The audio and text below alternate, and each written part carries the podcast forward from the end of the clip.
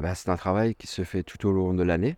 Il y a d'abord la thématique, ensuite il faut pouvoir le décliner en 12 chars et essayer de trouver des choses euh, originales qui parlent aussi bien aux enfants qu'aux adultes, en ayant toujours une touche d'humour et, de poésie. Il y a des chars sur des jeux, on a également des jouets comme le camion de pompier, des engins de chantier, un char avec une licorne accompagnée de la reine et de ses dauphines. Et puis il y a également un char qui clôture, euh, qui est le char de l'UNICEF, puisque la ville a le label Ville Amie de la jeunesse.